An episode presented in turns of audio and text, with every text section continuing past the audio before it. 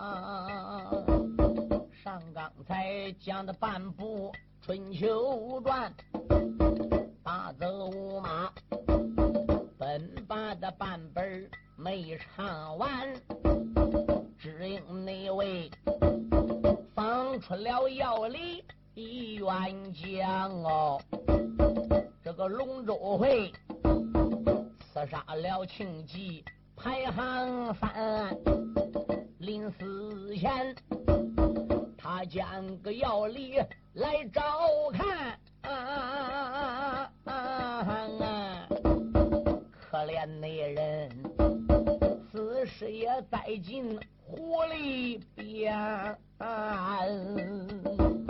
常言说树倒猢狲散喽，二郎们生不了舟船都逃完。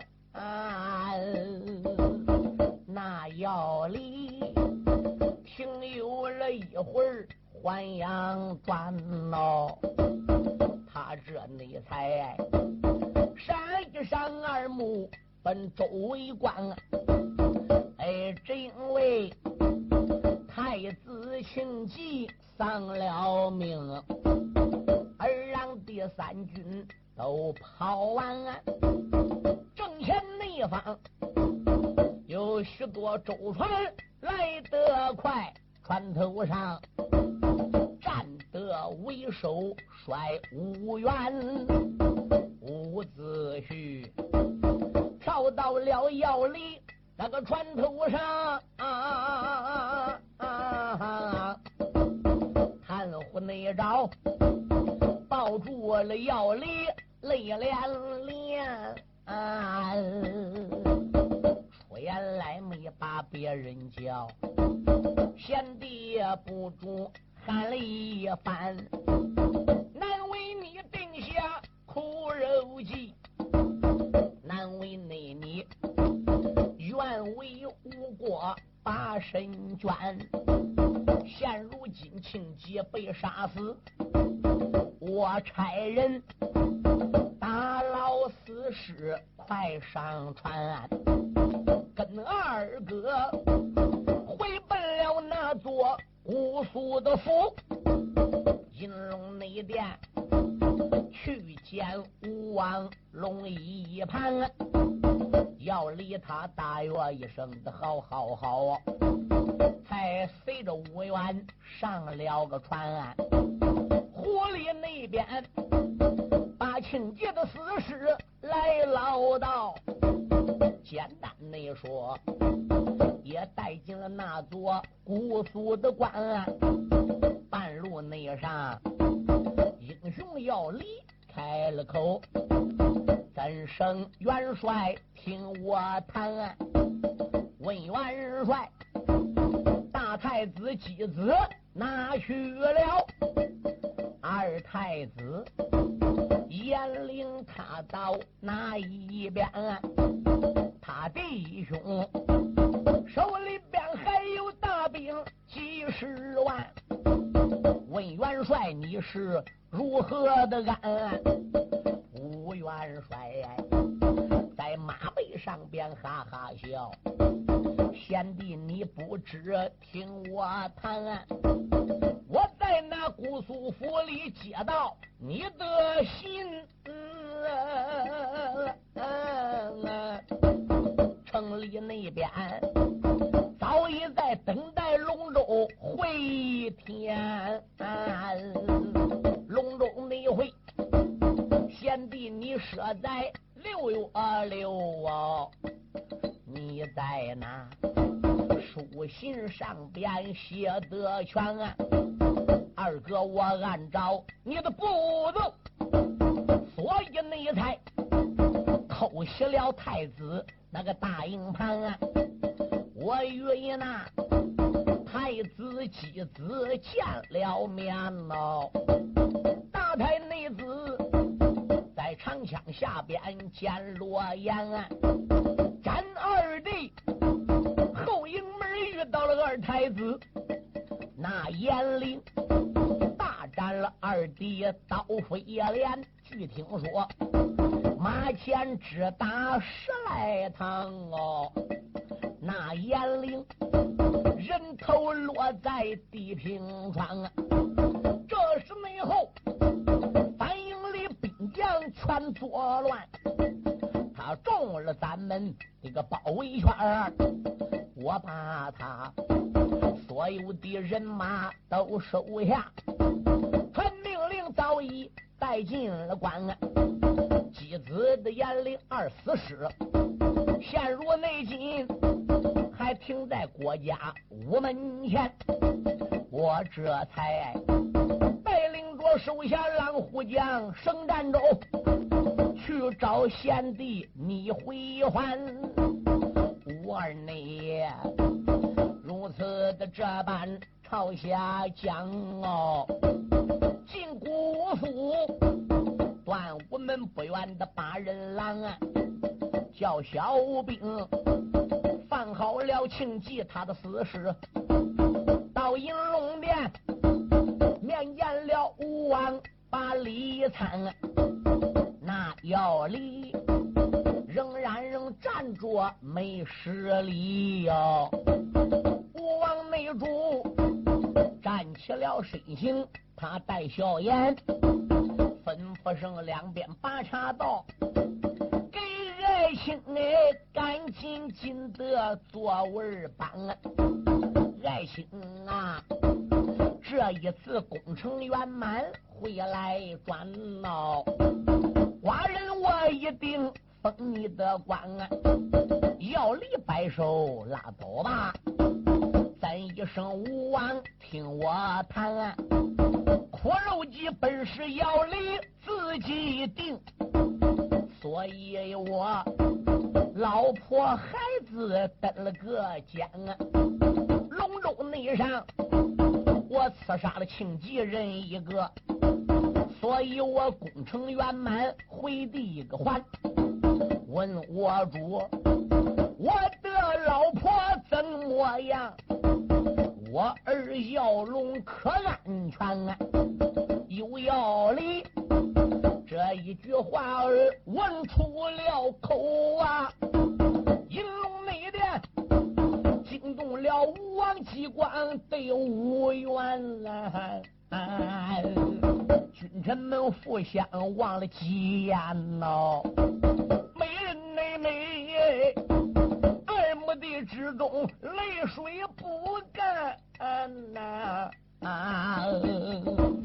武王的机关开了口啊，上前来，孤地个功臣喊一番，我把你夫人孩子带到此啊，按计划才把他母子关进了监啊，真实的情况没对他讲啊，我叫众人把他瞒。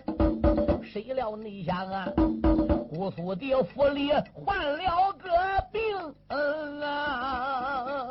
啊，的瘴气布了满天。你夫人牢房之中中了瘟疫呀，在个三天前。他一命死在牢房里边，寡人我银龙宝殿得了个信，人给他备一口棺。小药龙年龄这个才八岁呀，牢房的之中泪连连。据听你说，有一位出家的道人把牢房进，把逍遥龙背出了这座姑苏的关啊，也不知那位老道他是谁哟。逍遥龙也不知在北还在个南啊，现如今孤的功臣回来转呐。你夫人她北虎殿里请着个官，武王内主泪的汗背往下降哦，那要里。之中泪涌泉，冤枉着北虎的殿里个殿殿下，连用你把贤妻暗暗盘了一番。贤妻啊，魂别散，丈夫那我丰都的城里走一番。为吴王，我丢了老婆又丢子啊！为吴王，对不起太子姓纪排行三，我刺杀了太子一刹那，他临死前还给我讲了人情，在周传，若不是情急为我讲情面。我要离，早已变成肉一汤了！三太内子才是天下真好汉哦！我要逼人，下场也不知分文钱啊！陷入内境，我何在世上有什么用？追贤妻，我前往那座鬼门关啊！黄泉路，我找到太子千岁叫庆忌哟，请罪顶到他的面前呐！啊要应内容，句句也都讲心里话哟。这是内后，吴王姬光把话谈，要理想。为吴王为江山，孩子丢了，俺老道背走，老婆死了，而并且我还做一件大大的违背良心的事，我对不起三太子庆忌。眼目前，我到阴曹地府去给殿下赔赔礼吧。哎，我去见见我的老婆吧。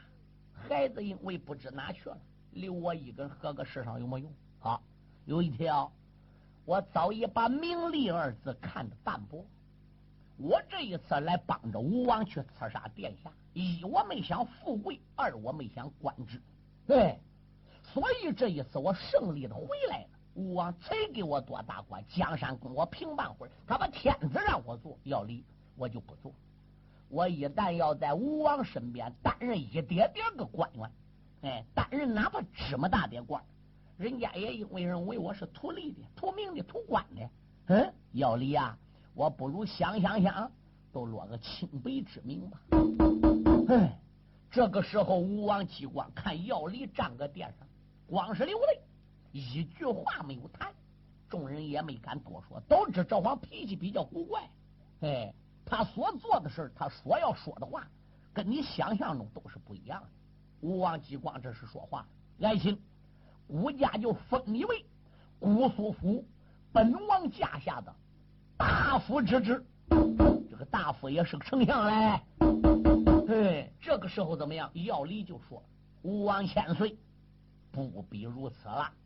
一我不图官，二我不图钱，名利二字我早已看得淡薄，不图皇家诸子之贵。那吴王说：‘爱卿，你要什么呢？’要理说主公，你说我这一次去刺杀太子成功了，算不算有功呢？姬光说：“怎么能没有功？那要没有你的话说，谁能杀过庆忌？嗯，你那边把庆忌给引去赴龙舟会上狐狸去了，这边武皇兄和刘占兄大家才对吧？从前后营一夹击，才把姬子严陵给治死。你是首功，谁也没有你功劳大。好，那再加上我的老婆死了，我的儿子失踪了，说明我一家都有功劳。皇上说自然喽。好，封我官我不做，给我钱我不要。哦，我只是我你要一样东西就在你身边，不知你能不能给呢？吴王姬光说：“只要你要出来。”吴家没有不给的，好，我就要你身边那一口剑，剑，对，我要你的天子剑。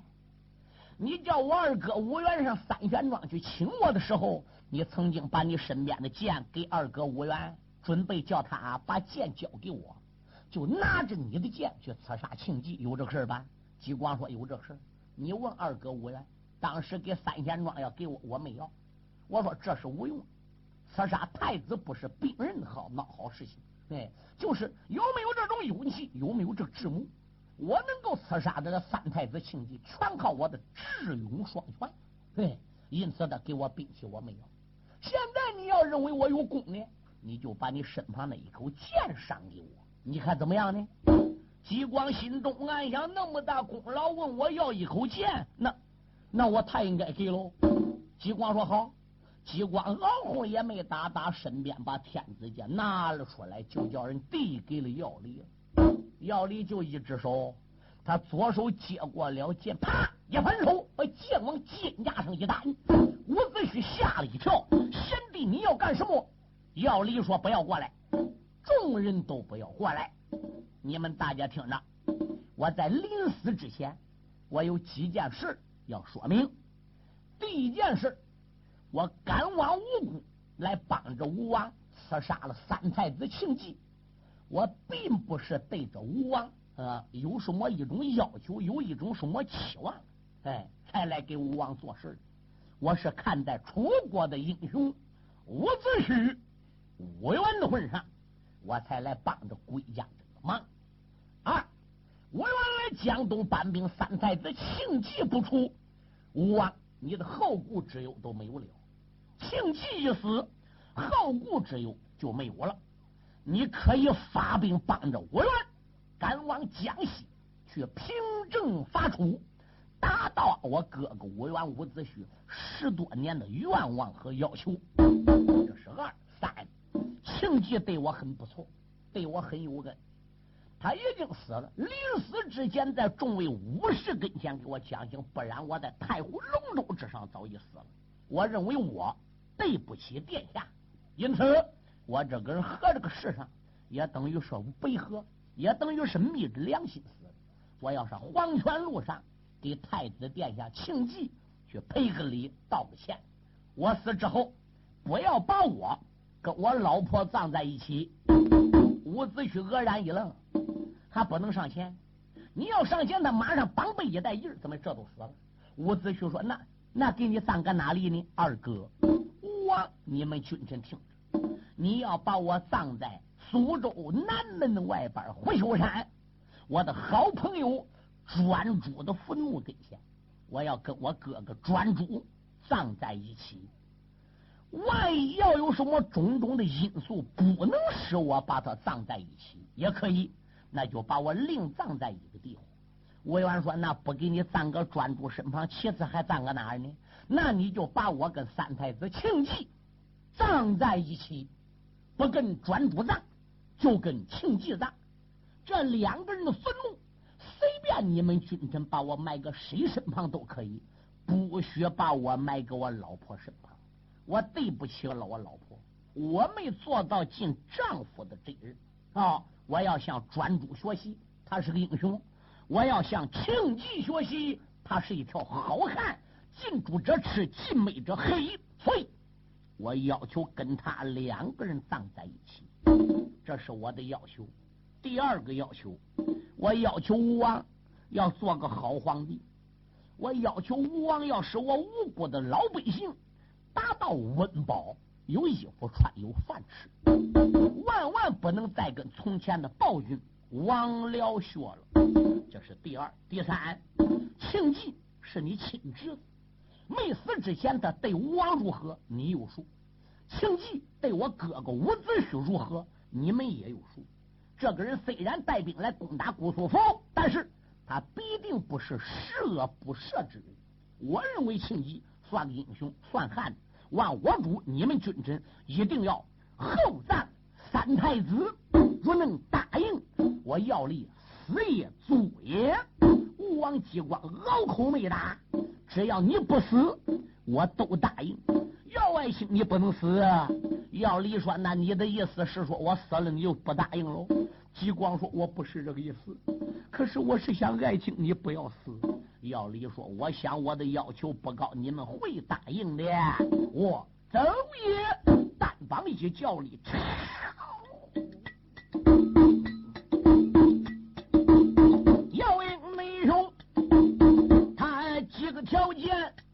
往外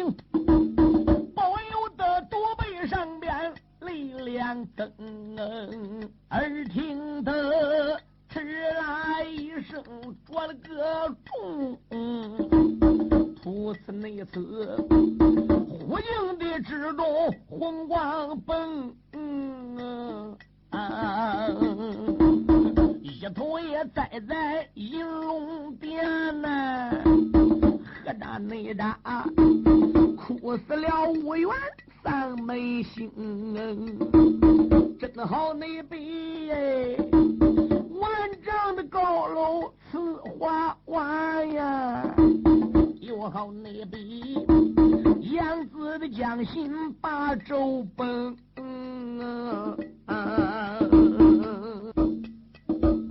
我儿也哭到了伤心。肝肠碎，身旁那边啊也哭坏大将刘占雄，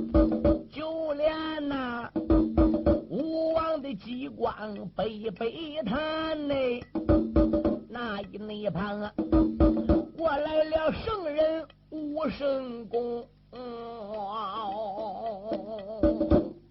孙武子再一看，吴元对吴王这一般君臣都哭，孙武子就过来劝子胥啊！我不瞒你说，要离这个人的性格跟任何人性格都不一样，相当的倔强，相当的孤傲。他既不图名，也不图利，他为什么要来流血给顾家做那么大事我不瞒你说，他真正的目的。就是准备跟庆忌赌一赌，看究竟谁个高。他现在已经战胜了庆忌，终于达到目的，刺杀了庆忌。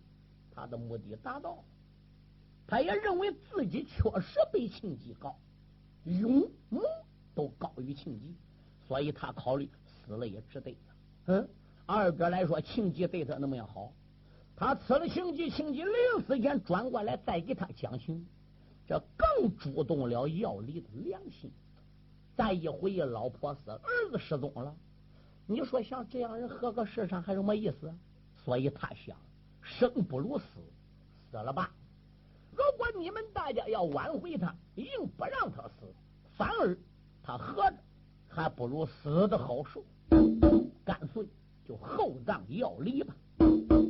吴王姬光说：“不单纯要厚葬他，哎。”连三家太子我都厚葬，特别是庆忌，原因搁哪里？庆忌曾经对我有救命之恩。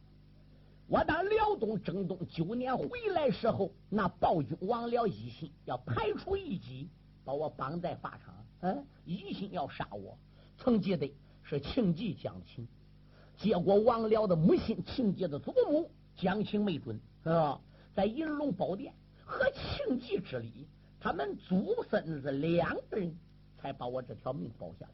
对，定调军计的时候，把庆忌调往长江口去守沙江。庆忌临走之前，到我亲王府关照一声。对，他明知我定调虎离山，把他给调走，但是他终于还是领我的旨走了。所以这就证明庆忌是不艰难。对，像这样的人把他杀了，确实也有点亏。但是如果他不死，他跟我有杀父之仇，我这个人马就不能走，就不能过江。武皇兄这个仇就没法报。所以为了解除后顾之忧，他纵然是条英雄是个汉子，也得杀。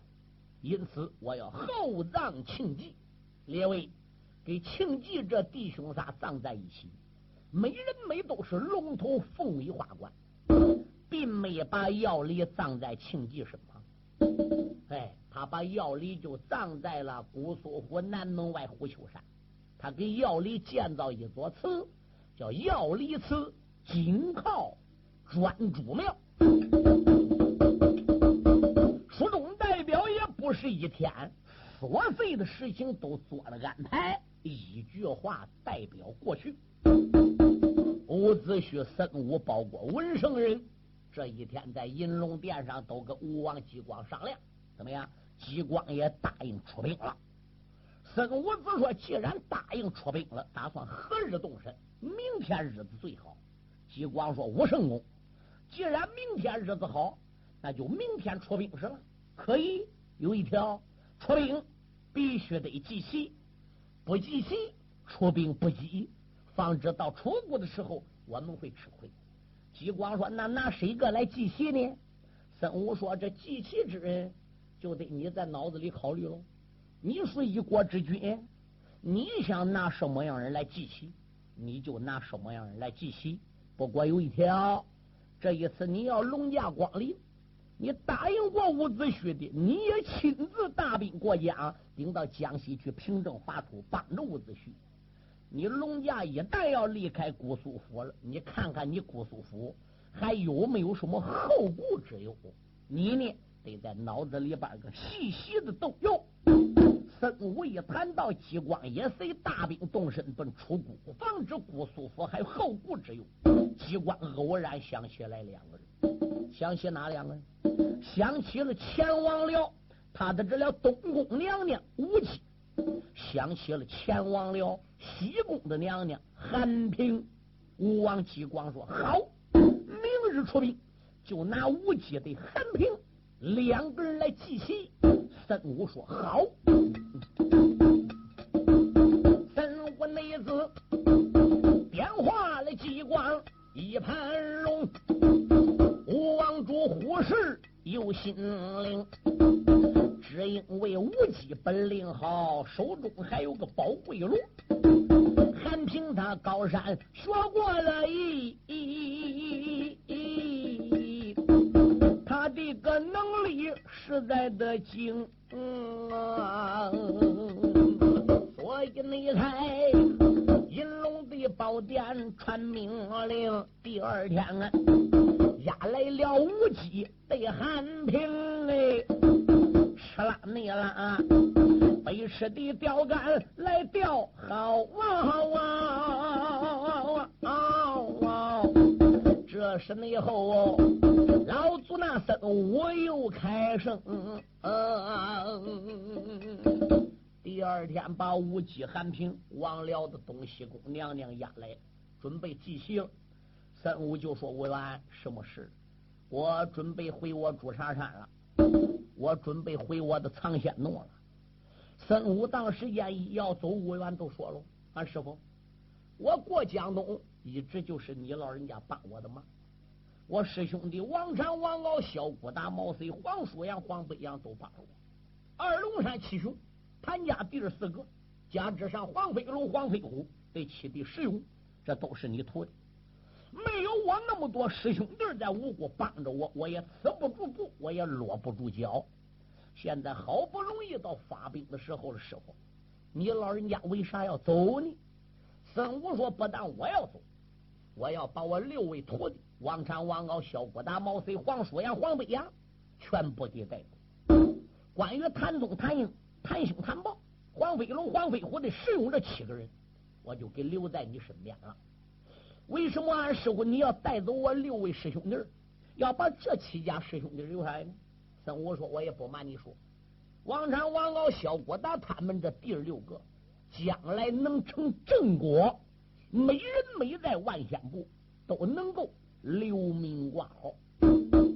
石勇他们这七个人是还夫学子，因此可以留在你身边。此次你大兵一旦过了沙江，去平正去伐楚，将是腥风血雨，无数场的恶斗。我要带我六家门徒在你个大营里跟着你，遇到麻烦事了，我们师徒去走马好，还是搁大营里待着好呢？一旦去走马，作为我失落相体怎么办？王母一赌气把我命勾了怎么办？你六位师兄将来在万县不可以留名挂号，我断定后五天都能成大罗真仙。那一旦跟你杀杀砍砍，给他记下罪过，后五天焉能成仙？因此，我留下石勇他们七个人，把王禅六个人带回朱茶山藏仙路。伍子胥各拜一大院，跪倒了，师傅。你老人家这样一走，我舍多大个劲？弟子我闪多大个腰？我不要你们师徒走马，哪怕都搁大营里，哎，给我趁个热闹，给我助助威，嗯，给我占个胆子，俺师傅那也是好的。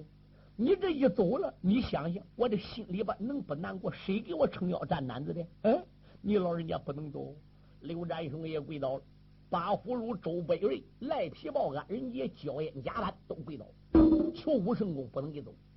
孙武子这时候看吴王激光，哎，吴王千岁，你看我是走还是不走呢？激光说：“难道你叫寡人我也跪你吗？嗯？难道你叫我跟五皇兄一样，也跪搁你面前直撅撅的来求你？要一股之间，忙你要就不帮，帮你就得帮到底，你不能走。好，就冲着吴王千岁你这一句话，好了，我不走了。”朱茶山我不回去了，六个徒弟我也不带走了。不过有一条，怎么样？我必须得回朱茶山一趟，因为我还有事情要安排。啊，打朱茶山，然后我再去追你中军大队。我们师徒既然留在五原的大营里边，伍子胥必须得答应，打此地发兵，一直你打到楚国郢都，逮到楚平王，逮到会武义，所有的战争我们不参加。我们师徒七个人，光能给你助威，最多说给你出谋划策。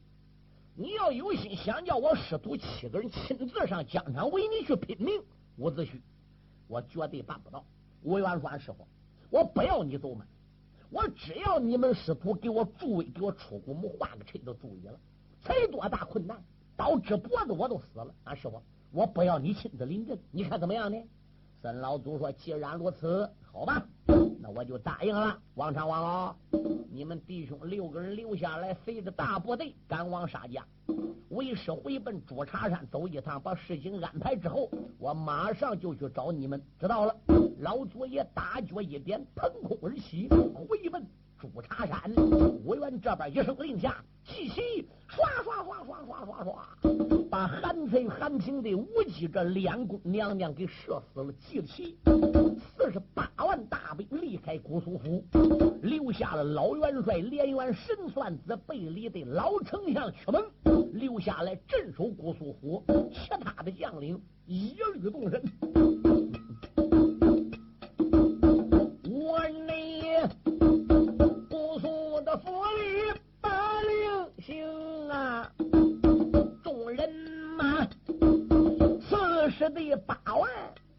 了个经，带来了王禅、王敖的弟兄俩，还有那谭宗得谭英，小不打毛贼紧跟着，还有那石勇、黄飞龙，人马的吵吵把精力。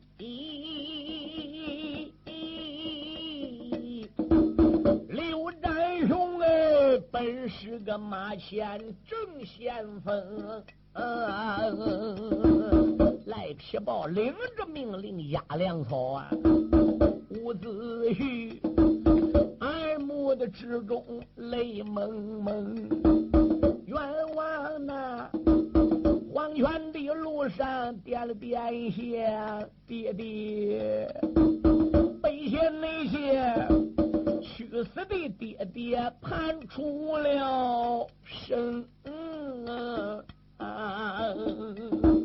老人家你硬度出骨死的惨屈只算呐今年整整十八冬你的个儿四面的八方去逃命啊，不容易，才到达这座姑苏城，为本兵放出了专诸王了害呀，为报仇放出了要里人一命。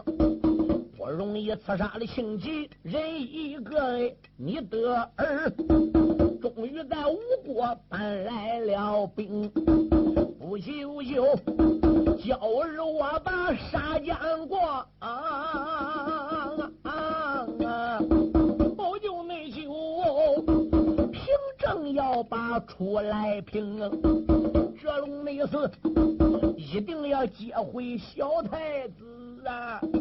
我保着他呀，印度的地界把鸡登，英雄你月泪的汗背呀，杯杯看呐，人马的曹操往前行，我有心一篇一篇带着念，小四叔何时能唱到热闹中？光一个简单落为妙啊！这一那天啊，长江岸不愿把人迎啊。这时内后来了英雄刘占雄，报完当兄开了声，曾哥哥闪出来杀金山一座呀。高山下长江的江水也怪凶，四十八万人马到长江东岸的沙金山了。刘占雄的先头部队早已在沙金山的山西边长江的江边就扎了下来。听说伍子胥的人马到沙金山的东岸东面了，刘占雄就带兵来接应吴元帅对吴王击瓜，把伍子胥这个人马君臣大家给接到了沙金山上。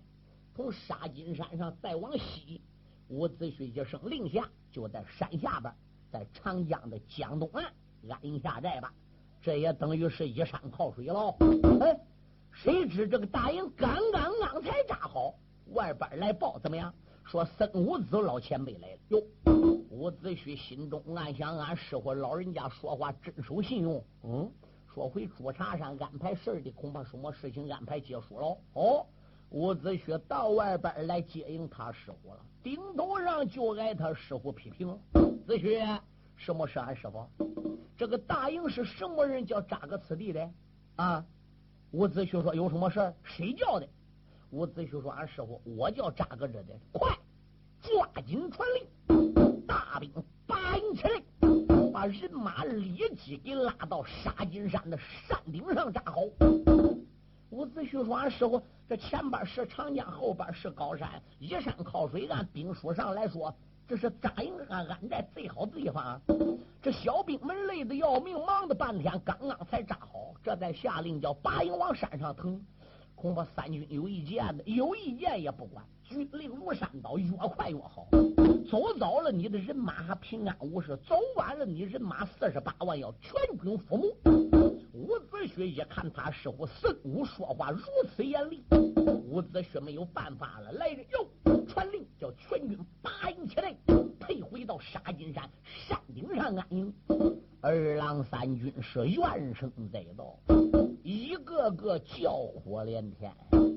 天气又炎热，累得要命。扎好了没捞到埋锅造饭，没捞到休息。这跟手拔起来，又他奶往山头顶爬。你这不是钻案骗案的吗？小兵们个个都子有意见，回了。这个大营从山下刚刚刚才挪到山上，才扎好。呜，狂风大作，半空中乌云多暗。霎时间，霹雳交加，滂沱的大雨像搬倒银河的往下倒。一开始下那个雨点子，虽然小，小雨点子也有耳巴子大。后来那个大雨点子比他乃坡上还大，揍到人脸上都啪啪结响耳巴子似的。不是说倾盆大雨，喝喳喳就是琼冈大雨。小兵们在大营里边个，一方面还累得要命，二方面营寨扎好了，这都多个大帐里边光过来避雨了。坏了，山洪爆发哦，这个水下大了，上水头那洪水长江两岸哈哈叫，都往江里边住。坏了，这个江水嘟嘟往上涨，嘟嘟往上涨，嘟嘟嘟嘟嘟嘟嘟，长江水已经出槽子了，奔大营奔沙金山来了。包元帅，伍子胥说：“报其何事？有事不敢不报，无事非敢乱传。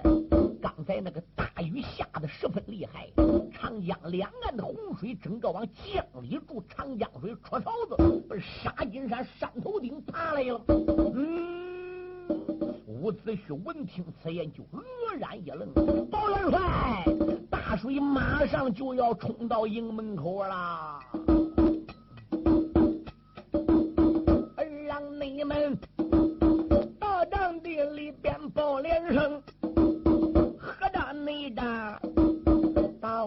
道教子婿吃了一惊。我二爷脑海里欢喜，层层的浪啊，暗暗的连把自己怨出了声。刚才那家俺我一山靠水安营寨。亏不尽恩师回大营，若不是守夜的恩师电话的咱内，怕的是几十万人马死干净啊！虽然那是山头顶上安营寨，眼看看长江的大水满我的营。这件事倒叫无缘如何的好啊？如何内得所有的兵啊？正是那这二爷无缘患难为，那一那旁啊，过来了五子三神功。孙武子一迈步来到伍子胥跟前，把个头一抻，嘴对准伍元的耳朵。子胥，如此如此，这般这般，这般这般，如此如此。伍子胥说：“俺师傅管吗？”孙武子说：“保险管。”好。伍子胥将金皮大令往上边一亮，哈道一声：“众将官！”